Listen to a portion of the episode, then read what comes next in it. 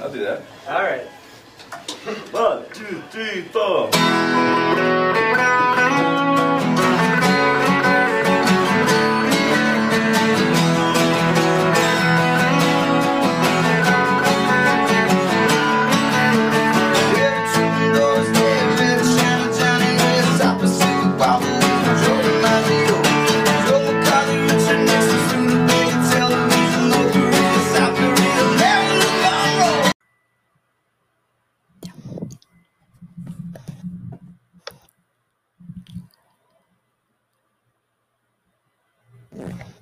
Hola a todos, hoy estamos en un nuevo podcast de la cueva en la que vamos a hablar de la serie The Voice.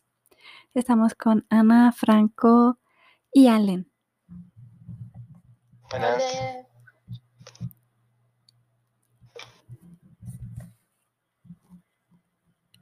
Bueno, ¿qué impresión tenéis? ¿Con qué podemos comenzar?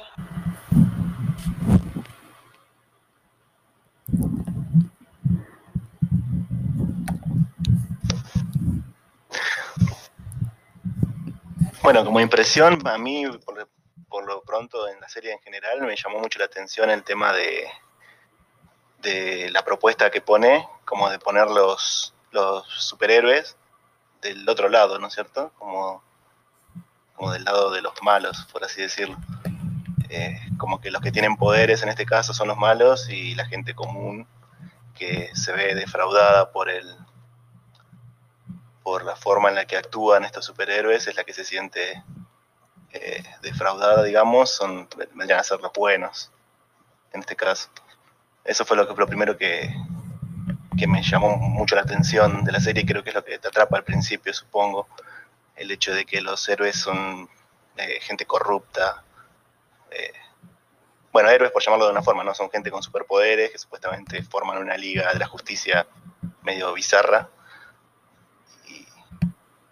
se comportan de esa forma. No sé a ustedes qué les pareció.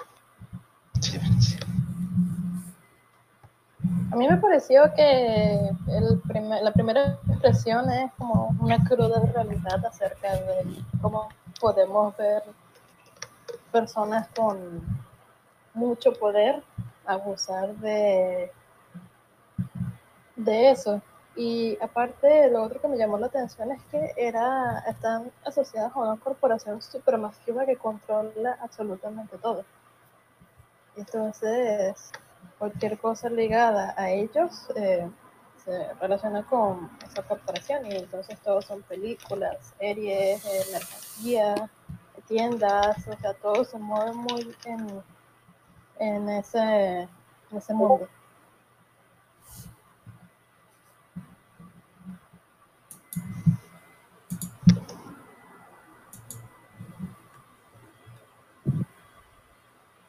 ¿Qué te parece? De acuerdo con lo que tú has dicho, pero si te pones a pensar, todo lo que pasa en esa serie es muy parecido a la realidad. Lo que creo más es que lo intentan asemejar más a nuestra realidad, a ponerlo en nuestro universo, que alejándose al mundo de que los superhéroes son perfectos y todo esto, sino poniéndoles como más terrenales, más humanos, para hacer este ver que también son personas que tienen sus deseos y al tener tanto poder, pues lo único que hacen es este no reprimirlos, ¿no? Y Sí, bueno, los esconden de la, de la gente, pero demás. ajá, básicamente eso.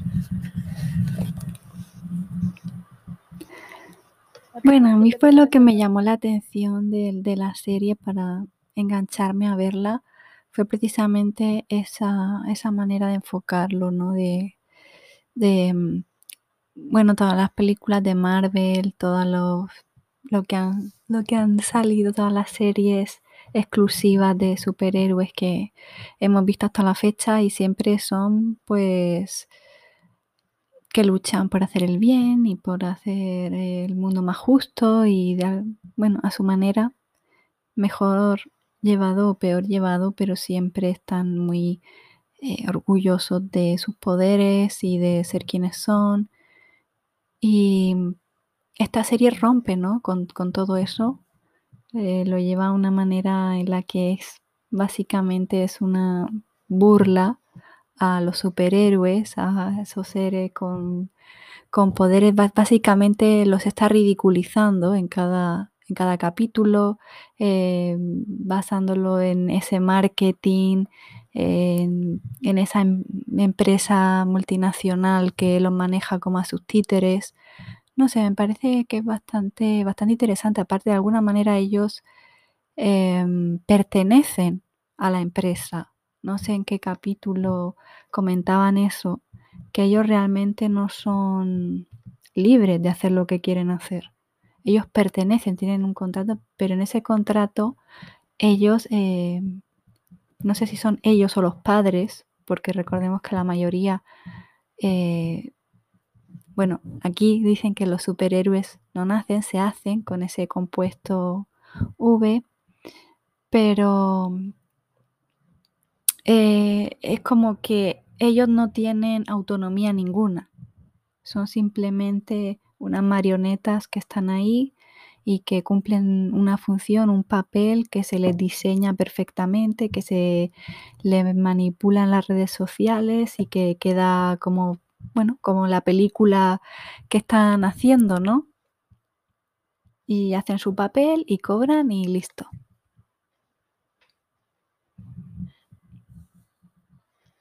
Sí, eh, todo eso lo podemos ver gracias al personaje de, de Starlight, creo que lo introducen muy bien, eh, para ver como desde adentro todo el, el tramollo que hay con, con ese estado, con ese ente del Estado, que supongo que es que, que los maneja, ¿no es cierto? Eh, ahí es donde ves desde adentro que son, no sé, toda la miseria, digamos que son como personas a pesar de tener poderes, y cómo se abusan de eso de la gente y, y cómo lo usan para eh, bueno en una parte me acuerdo que eh, la idea del eh, de la asociación esa es eh, meter a los superhéroes en las fuerzas militares para tomar países y esas cosas y como como despiadadamente digamos de crean una farsa para, para poder meterlos. No me acuerdo bien, la vi hace mucho, pero, pero eso también me llamó mucho la atención. Claro, todo es muy como que todo está como planeado, porque Es una- si te claro. pones a ver, sí, el personaje, digamos, el líder de los siete, eh, se cree que es el dueño de todo y absolutamente todo, cuando en, en realidad es solo parte de, es una pieza fundamental de todo el movimiento. Y él lo que hace es realmente que se aportar algo o hacer las cosas a sus conveniencias y realmente no le importa mucho la humanidad. Solo quiero tener aprobación y hacer lo que se viene en gana mientras no le digan nada, pues realmente Y mientras todo eso Es- pasa, muestran como una careta al mundo de que son los buenos, ¿no es cierto? Todo el Sí, tiempo ahí, sí, claro, claro. actos, muy saliendo en la porque televisión. Sí, entrevistas, eh, Sí. este, competiciones, todo, todo muy, como muy llevado al, al mundo real. Sí, creo que es una visión muy realista y es, eh, bueno, creo que el superhéroe casi protagonista de los primeros es Homelander, bueno, Vengador en Latinoamérica y Patriota en España, pero bueno, en cada, en cada sitio lo llaman de una, de una forma. Eh, pero creo que es el, es el eje principal de, de la trama, se, se centra en él porque, bueno, pues de ahí ramifica a muchos personajes como Butcher, eh, Carnicero y, y, bueno, pues de ahí eh, toda la historia de con su mujer, Becca, ese hijo que tiene que parece que ha heredado sus mismos poderes.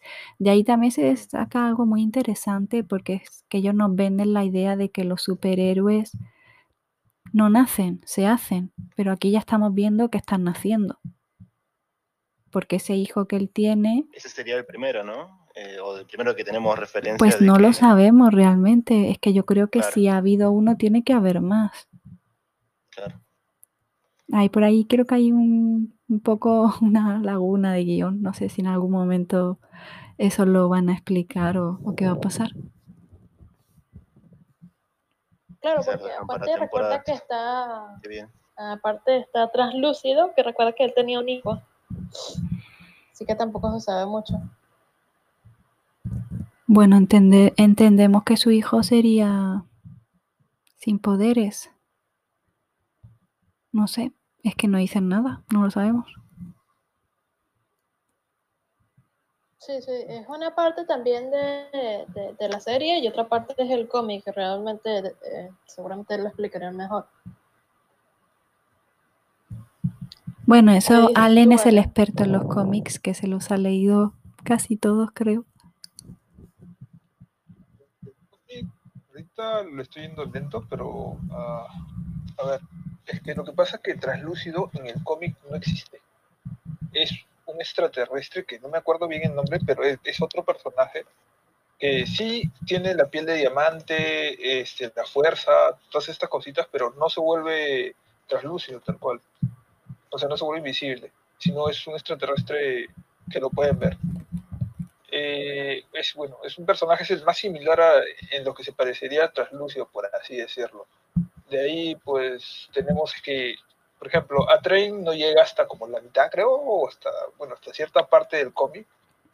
Estaba otro personaje, pues, todavía no, no moría o no lo sacaban al, a, a este tipo que tiene su, su lamparita, ay, no me acuerdo nombres ahorita mucho, pero los que están en el, o sea, los que pertenecían al cómic que están en la, en la serie, por así decirlo, es Homelander, eh, Starlight, eh, eh, Reina Mave, Audaz, que es este Atrain, y Profundo.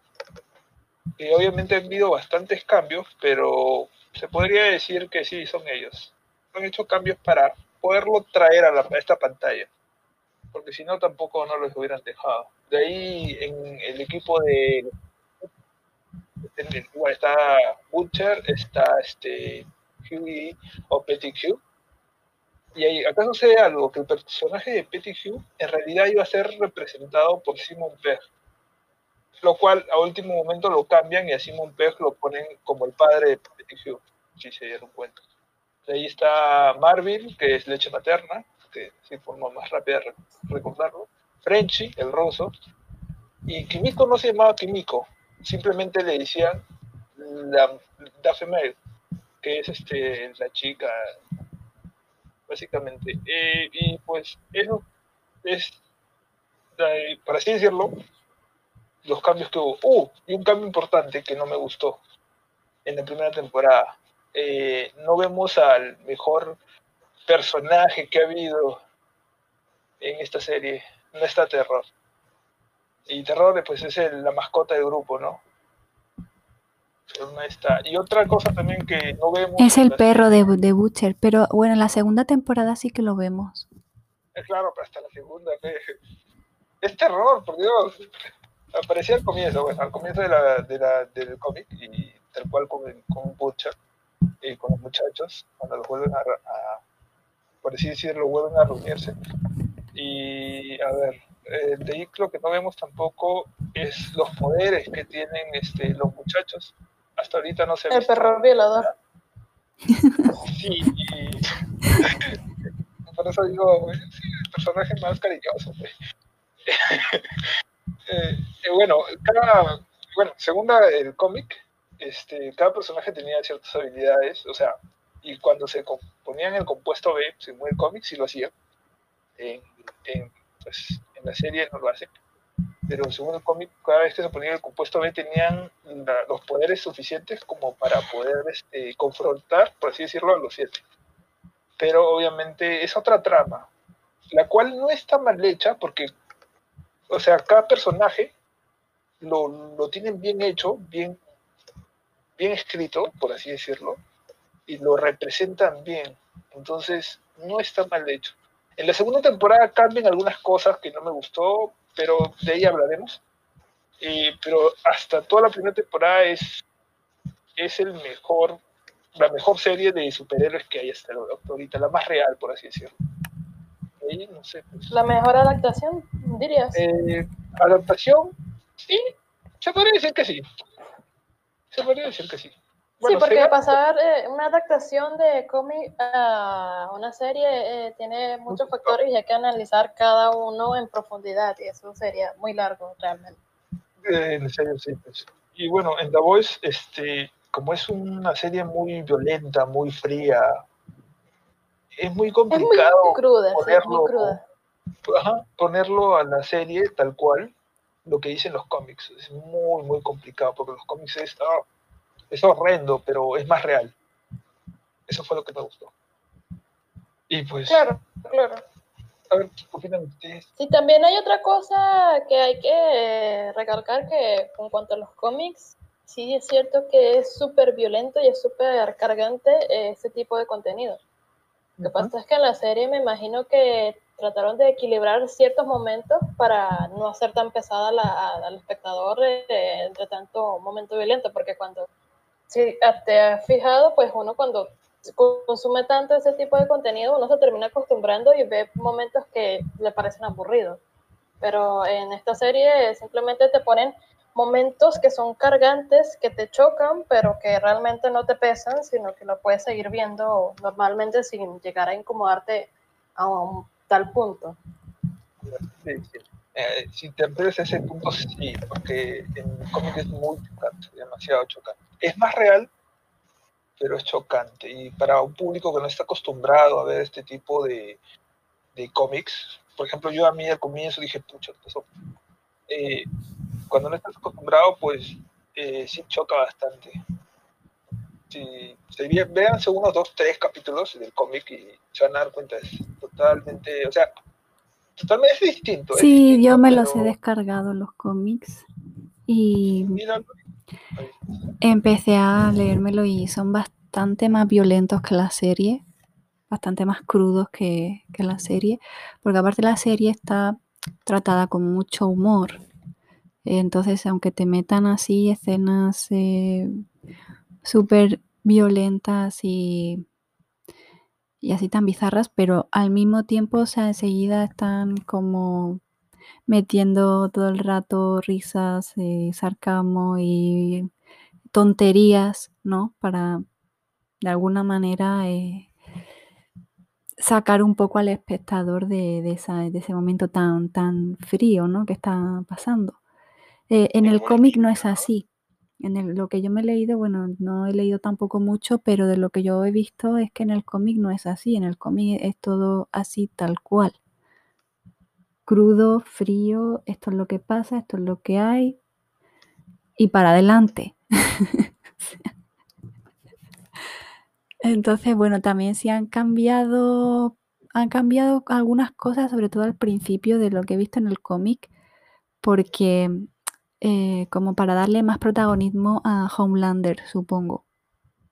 Porque hay ciertas cosas que en la serie se lo están achacando todo a él y en los cómics no es así. En los cómics, por ejemplo, tiene más relevancia Black Noir, que en la serie apenas ha, ha- ha hecho nada. Bueno, en la segunda temporada empieza a hacer un poco, pero ni habla, ni le vemos la cara, ni nada. Está ahí como si fuera un fantasma, básicamente. Y en el cómic, en el cómic, por ejemplo, es Black Noir el que viola a Becca, la esposa de Butcher, y también es el que eh, se pone a acosar eh, a Starlight. Entonces, em, y luego se le une Homelander y se le une Profundo, pero, pero por así decirlo, el, el villano eh, que empieza así a ser más desagradable es Black Noir, no, no es Homelander. Entonces, como que aquí se lo quieren achacar todo a él para darle un, un giro, ¿no? Un giro ahí de, de guion en el que lo ponen un poco de más de protagonista, pienso yo. No sé exactamente cómo lo van a resolver. Si te pones a pensar, este Homelander es el típico Superman. Entonces, Sí, totalmente. Capitán América, Superman, sí. quieren mostrarlo mejor, el más, ¿no? Entonces le están mandando ahorita más protagonismo.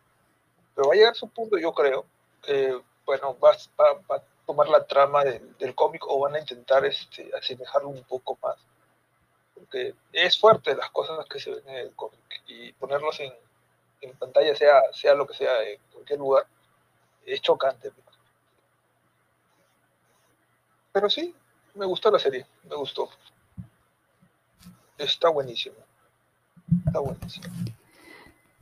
Aparte, pues eh, tiene unos actores que ya lo veis que cada rato están sacando memes y no hacen otra cosa, nada más que tomárselo todo con, con humor y con... Se nota que les está encantando hacer la serie y que se lo están Claro, pasando claro, genial y que lo están disfrutando un montón y se nota, se Eso nota. es lo más importante para los actores. Cuando lo disfrutan, se nota muchísimo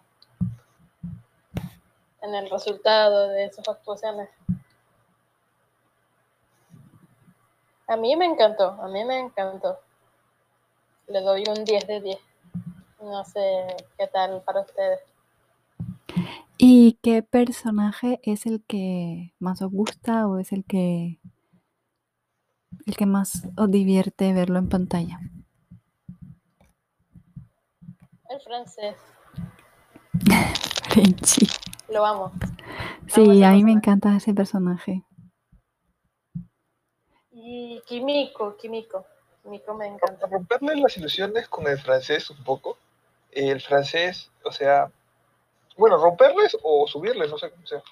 Pero eh, si han visto el cómic, lo juntan con o sea, el francés del cómic, el personaje en sí, se parece bastante en la primera temporada, claro está, al francés que tenemos acá en, la serie. Pero, eh, por ejemplo, la historia de Kimiko en el cómic, o sea, su pasado es otro al que vemos en, en la serie. Ah, eso no me lo he leído. No me hagas spoiler, no me hagas spoiler que me lo quiero leer. Hasta ahí te dejo, hasta ahí te dejo, porque te ganas de leerlo. Y ahí, para mí, el mejor, el mejor de todos es Billy Butcher. No pueden con él. Es Billy Butcher. Mío. Para mí estoy entre Kimiko y, y Butcher también. Son los que más me gustan. Me gustan esos dos. Pero Butcher no pensáis, bueno, yo no lo sé porque ni me he leído los cómics ni ni sé tampoco, pero hasta ahora por lo que he visto en la serie, yo creo que Butcher va tam- siempre un poco por libre. Y, Sí. y ya me, me da la sensación de que en algún momento va a terminar em, haciendo algo que la- lo que los demás, algunos o los, todos los demás van a salir mal parados y a él le va a dar igual y va a seguir a lo suyo. No sé. Claro, básicamente eso fue lo que pasó en la primera temporada. Es que es, es ese, es ese tipo de personas. Y a mí ese tipo de personas no, no me congratulan nada. No me caen bien. A mí el personaje de Butcher me parece, me da, me da cosita, me da lástima. Realmente. No, no, no, no es porque sea esté mal escrito ni, ni nada de eso. De hecho, está muy bien escrito y está muy bien trabajado el personaje. Lo que me da lástima es su, su modo de ver la vida. Ese es lo que me da lástima. Porque todo es a la defensiva, todo es odio, todo es ira, todo es ¿Sabes? Ese, ese sentimiento hacia las cosas no, no lo llevan, lo llevan a estar solo Venganza. y sí. aleja a todo el mundo. Sí. ¿no? A mí me llama mucho la atención que tenga la- los cojones, como dirían en España, de enfrentarse a gente con poderes de esa forma, de la, de la forma que lo hace, ¿no? Es. Pero no lo hace porque realmente sea valiente. Ya lo hemos visto, sobre todo no en esta si segunda valiente, temporada. es- Lo hace porque le da Pero igual hace, todo. claro, o sea, bueno, ese es un tío que le da igual todo. O sea, que él llega, le da igual si le meten un tiro su- o le revientan la cabeza, a él le da igual.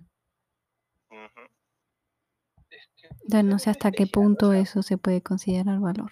No sé. Butcher debe de- de Y- tener algún trauma muy, muy fuerte, o sea, por lo que pasó también, tanto en el cómic como en la, como en la serie.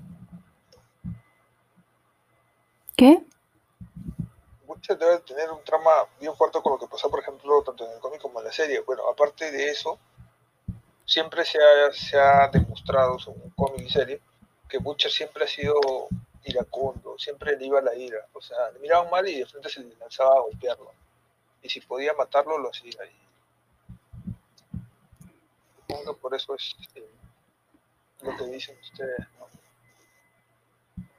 Bueno, yo creo que en la primera temporada quizá el espectador sentía más empatía con Butcher porque era todo el tema de su mujer y después de todo lo que haya sufrido, estos ocho años esperándola y buscándola, eh, de alguna manera pues tenía como un propósito, ¿no? Ahí pues estaba de alguna manera justificado, pero es que ahora, eh, después de la conversación que tiene con su mujer, en la que ella le dice que él siempre ha sido así, que no es que pasara a raíz de, de lo suyo, sino que, que él siempre ha sido así, pues ya ahí ya tengo mis dudas, o sea, ahí ya me generan dudas de que este, este personaje, esta persona siempre ha tenido esa serie de, de problemas y de inquietudes y que realmente no sabe convivir en sociedad de ninguna de las maneras. Bueno, pero ahora estábamos viendo lo de la primera temporada. Bueno, es justamente eso, pero bueno, desde allí este, otro personaje, en mi punto de vista, sería este, Leche Materna. Es Leche Materna. Según cómic, él, él ya nació con poderes, según cómic, pero según este, pues, lo que tenemos en, la serie, pues obviamente ninguno tiene poderes, excepto Químico. Y pues Leche Materna se dice que aguantaba golpes de Butcher con este compuesto B. eh, y era- eso era bastante porque Butcher te rompía naturalmente la, de un solo puñetazo a quien sea, sea superhéroes o no sean superhéroes. O sea, ya es bastante verde. Eh.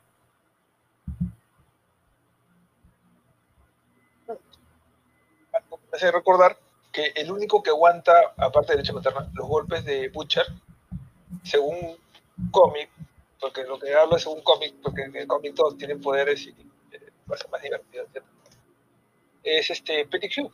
Es, por así decirlo, entre comillas, con el compuesto B, es uno de los más poderosos. Pero Petit Hugh siempre es muy bueno, ¿sabes? o sea, es muy, muy inocente. Y tal cual, en la- el cómic como en la serie se ve lo mismo, es, es inocente, o sea, no... Y el Claro, eh, se mantiene esa inocencia. Ajá, Pero está bueno eso de que no tengan poderes en la serie, porque, sabes, este, no tienen como esa misma ventaja hacia los superhéroes. Como que están siempre en desventaja, claro. realmente sí, claro. Y es como que le da un tono más, más crudo de lo que puede ser el cómic, porque bien ahí en la serie no pueden como que confrontarse, sino tienen que estar huyendo todo el tiempo. Y eso de- le da un toque, porque si, le- si te pones a consumir compuesto para confrontarlos, es como que, dale, es como, no tiene la misma gracia si estás combatiendo algo normal contra algo que tiene mucho poder. le, le- le pone un punto de interés así rico, sí, tienes razón. Eh, eso razón. Bueno, yo me imagino que al final tendrán que usarlo, quieran o no quieran. O sea, el- porque la va a llegar un punto en el que ya las batallas tengan que ser bastante más dramáticas y no van a poder hacerlo medianamente realista si no tienen algún tipo de fuerza extra o algún tipo de poder. Pero está bien que empiecen así, está bastante bien que lo empiecen así porque pues le da, le da un giro, ¿no? Le lo pone como que tienen que volverse más creativos para, para salir o para escapar de cada situación.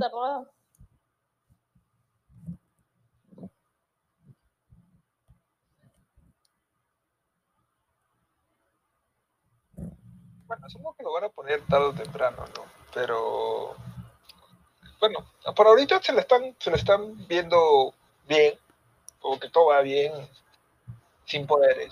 Si puede durar esto más y meterle un poco de estrategia como tal, este, ahorita el jefe de la cabeza es Butcher y es el que básicamente está usando todos los artilugios para salvarse una y otra vez de los siete. Hasta ahorita me va bien. y es interesante ver cómo se va sacando de la manga ciertos artilugios o ciertas cosas para salvarse, porque ya va, creo que dos veces que casi lo matan. O más, no sé. Pero se está salvando, se está salvando mucho. Bueno, ahora mismo siempre ha sido a base de bombas. Ellos fabrican mucho lo que son bombas caseras y pues en, en las otras ocasiones en las que ya hemos visto que con algunos superhéroes no funcionan las bombas siquiera porque se La translúcida. Translúcido, sí. Sí, bueno, ese capítulo fue genial. Yo creo que ahí ya marcó, marcó ya un antes y un después en la manera de acabar con un superhéroe. Muy ingenioso. Sobre todo el pobre Hughie ver todo ese espectáculo. Mira, y es parte del crecimiento de Hugh. Es parte de su crecimiento también. Bueno, creo que ahí todo, vemos su lado oscuro. Como que Creo después de que todo sigue como manteniendo su, ahí su inocencia, de alguna manera.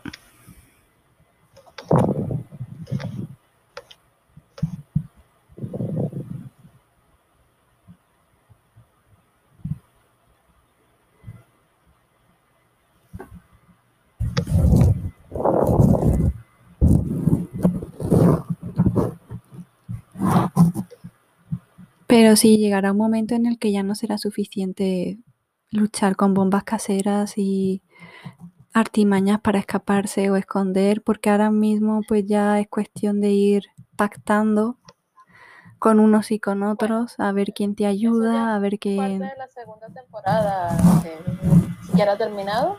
Y aparte Franco tampoco la ha visto, así que es como que ya le estamos metiendo bastante Ah, spoiler. bueno, no sé, no lo sé porque yo no sabía que íbamos solo a hablar de la primera temporada, es la primera noticia que tengo. Eh, lo, comentamos, pero creo que no lo escuchaste. No pasa nada, no pasa nada. Pero bueno, por ahí se lleva una Bueno, De todas maneras, de ahí hacemos una segunda temporada, todo ya bien vestido. una segunda temporada. Segunda temporada, y estamos adelantando cosas. De ahí tenemos ya todo bien. segunda temporada. Segunda temporada.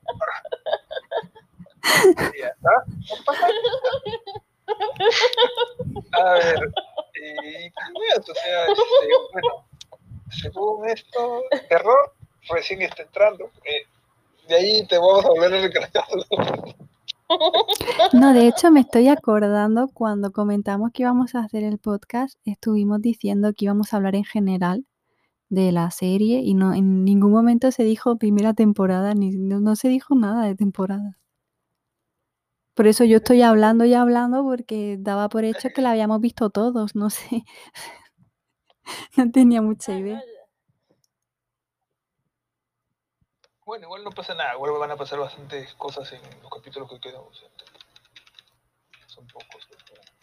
Bueno, aún si, se- si son tres, como porque son muchos, pues van a pasar bastantes bueno. cosas. El que estrenaron hoy no. No cuenta. Hoy viernes. Todavía, ese, ese ya lo vemos, si no, este, más, más- más tarde. ya. Bueno, y eso fue. eh, puntos, notas, yo ya le puse el 9 de 10. No sube más porque no está terror en la primera temporada. Sí, yo también le pongo un 9 por lo mismo, porque como no está acá, no, hasta que no acabe, no, porque luego imagina que el final no te gusta, o yo qué sé, o que luego hacen ocho temporadas y te aburres, como no sabes lo que va a pasar, pues en, en el último capítulo de la octava temporada la malogran. pues, Hasta ahora le doy un 10 de 10. Hasta ahora. ya está. Franco, Mm, y yo hablo solamente de la primera temporada, para mí fue un 9 también. No sé si un, un 10 me parece muy exagerado, pero, pero estuvo buena, a mí me gustó bastante. lo más lindo es que eh, puedes estar viéndolo y no te aburres. Sí, sí, Puedes puedes verlo durante horas. bacán. sí, es verdad. Y mira que los capítulos son largos, ¿eh? Porque creo que cada capítulo dura una hora. O sea que larga, son largos. la verdad que sí. Bueno, Casi como Juego de Tronos. Casi. Mm, Sí, sí, sí. Esperemos que, que le den un mejor final. Bueno, Bueno, que no lo larguen tanto porque ese es el problema de la serie. ya, es que también pasa que cuando algo triunfa, pues siempre lo quieren estirar y estirar. Y eso creo que es un Claro, error. Creo que es un error. Hay sus excepciones. porque uno tiene que ver hasta dónde puede estirar el argumento y, y también que la gente no... Hoy en día es muy difícil mantener al público entretenido durante tantísimas temporadas. Es cosa de que eh, con, creo que con, con mucho, unas pocas temporadas están perfectas porque son concretas, son van a lo que van y no tienen nada de relleno y te dan todo lo que tú necesitas. Aún así, si el, eh, la gente pide más, pues realmente no es necesario tener más de lo que ya.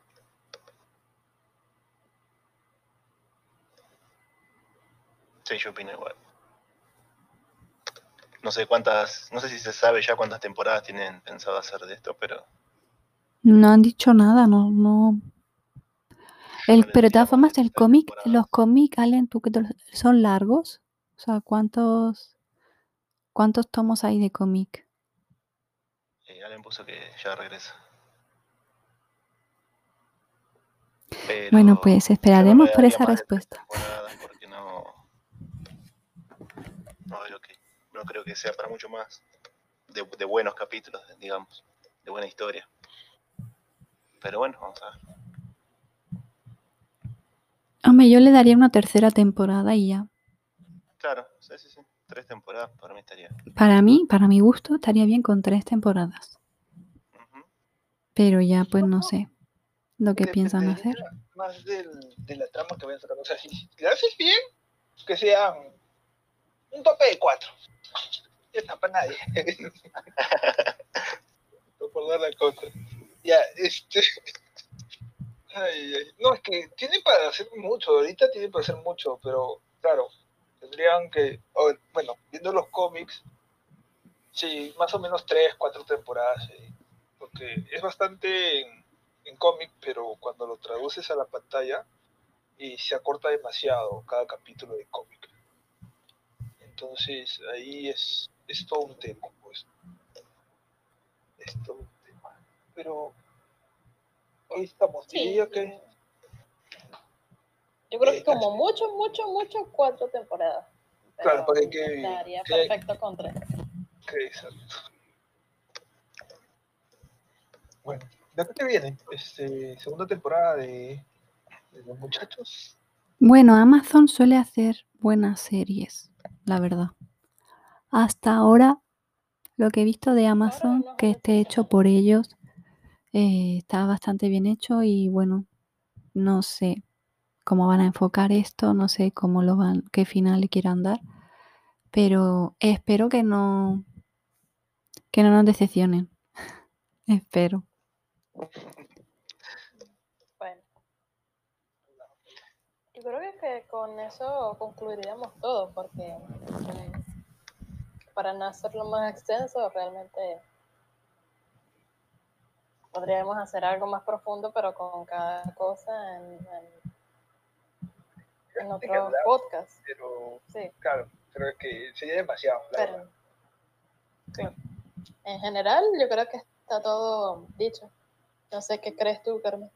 Sí, yo creo que ya básicamente hemos dicho cada quien sus, su- primeras impresiones, porque ahora mismo tampoco podemos aportar mucho más.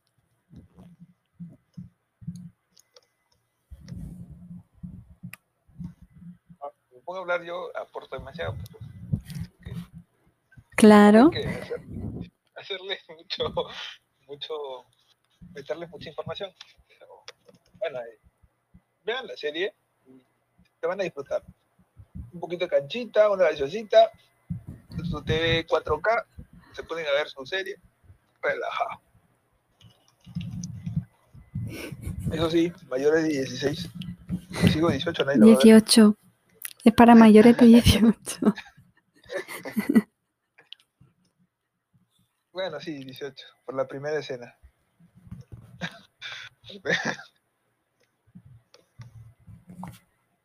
bueno.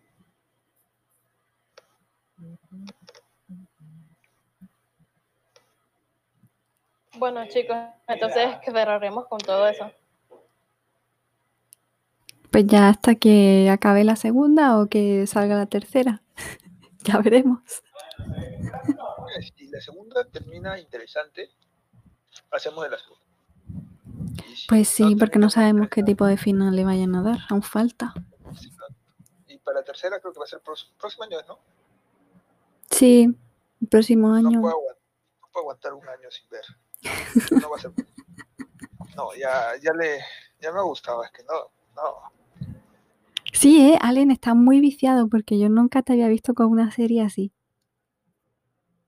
No, con una serie no, de verdad, con una serie no. Ahora, con juegos sí me pongo así, pero con series muy difícil. Es que lo que pasa es que el tema es muy, muy exquisito. Me ha gustado, me ha gustado. Se nota, se nota. Eh,